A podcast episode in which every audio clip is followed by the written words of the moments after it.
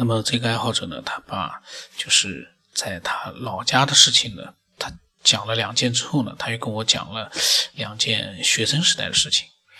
第一个呢，他说是排练厅的小号生，他是在九四年九月份的时候呢，他开始上学，被分在二班。他到上三级的时候呢，他们的三年二班教室就在一楼和学校唯一的一个排练厅挨在一起。嗯，他们有的时候少掉一个字呢，我就觉得自己看不大懂了。然后他说，排练厅的后面呢，是学校的食堂以及与食堂相连的一个风雨操场。上小学的他呢，学习听讲是非常认真的，基本上达到了两耳不闻窗外事，一心只读圣贤书的境界。但是自从搬到这个三年级二班的教室之后呢，慢慢的上课的时候呢，他注意到。总有小号的声音断断续续的响起来，我当然他说号声还是很好听的，听上去呢好像不是初学者的练习，所以他自己没有在意，只是觉得这是，嗯哪一个同学吹的呢？总是不上课在排练厅里面吹小号。他说他就觉得这个学校鼓号队的也忒积极了点，时间一久呢，情况依旧如此平常的发生，就已逐渐引起了他的怀疑，因为。他觉得谁都不可能天天都不上课吧。后来呢，他跟其他的同学讲了这个事情之后，他才明白啊，原来都没有呃其他人听见有人在排练厅吹小号。他不太相信他们的话，觉得他们肯定是骗他的。后来呢，他就找班上的一个姓郭的文艺积极分子呢，问有没有人在排练厅里面练习吹小号，得到的回答依旧是没有。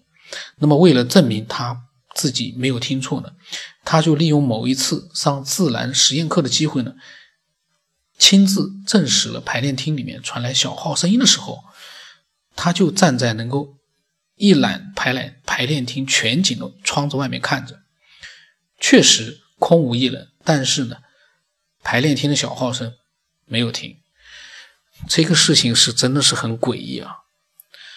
真的让我想到了日本的很多的一些鬼怪片，呃，因为 天天听到，然后呢，嗯，可是呢又没有人去吹小号，这事情多恐怖啊！那那么他呢这件事情讲完了，那，他也没有去做任何的分析，他就是跟我描述这样的一件事情，这个挺好的。可是呢，因为他自己经历的事情，我们并不是亲眼看到的，我们呢，嗯。就没有办法去做更多的一个解读了，因为我只能解读一个，就是假设，像他说的，他能看到整个排练厅没有人在吹小号，但是这个小号的声音没有停，而他呢，除了这个小号声音之外，他并没有出现其他的幻听的症状，那也就是说，这个小号的声音呢，会不会是在排练厅之外某一个地方传来？但是他又说没有其他同学听到，那也不是耳鸣，因为小号声音他听说他说起来是好像是排练过很多年，然后呢也很好听的小号的声音，我不懂，因为我不相信说会有一个像日本片、韩国片里面那样一个灵魂在吹小号，然后被某一个人听到了，啊，那个不是不可能，但是。如果真的有这样的事情发生的话，那就是说另外一个空间的人在吹小号的时候被他听到了，会是这样吗？不太清楚。然后呢，他又讲了一个他原来第一个到教室的这样的一个故事。他说初中的时候呢，他开始叛逆了，和父母闹了以后呢，被赶出了家门。我的父母还蛮狠的啊，把他赶出家门了。初中的时候，他说后来呢？是他的叔叔收留了他，让他暂时住在他那儿，以免再生事端。事端。然后借宿在叔叔家，那个时候已经是冬天了。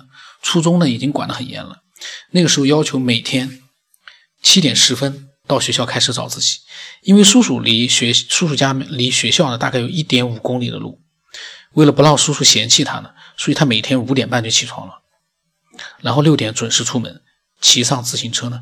慢慢的在清晨的寒风中奔向学校，然后在漆黑的校门口呢，坐在自行车的后架子上面，后座架子上面吃早餐，等待学校开大门。有一天呢，天已经是似亮非亮了，校门口等了不少人，但是校门依旧未开，他已经吹得都冷透了。学校大门一开呢，大批人流就推推着自行车往学校里面涌了进去，他呢就随着人流推着自行车，向往常停自行车的位置直奔而去。每一次呢，经过教室的时候呢，窗口的时候，他都会习惯性的望一望教室。那一天呢，他一抬头，就看见教室里面的灯还没有亮，只是走廊的日光灯管的少量的灯光的光线，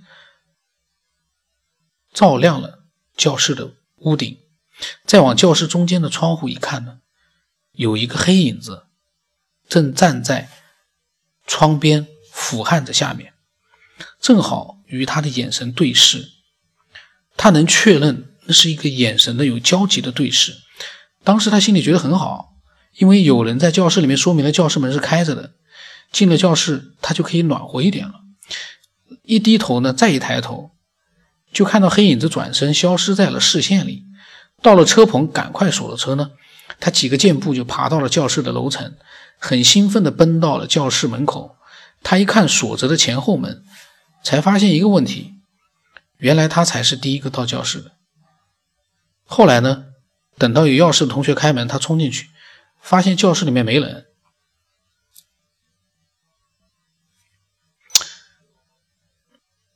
嗯，这件事情呢，很诡异的。如果说他没有呃看错教室的话，那是个诡异的事情；如果说呃他是看错的。教室是看到其他班级的教室里面有个人看了他一眼，然后转身走了，那也就不稀奇了。如果说他没看错的话，是他们自己教室里面有人和他对视，然后转身不见了。但是呢，教室的门也是关着的，那就有意思了。这个就没有办法去，因为那个可能性太多了。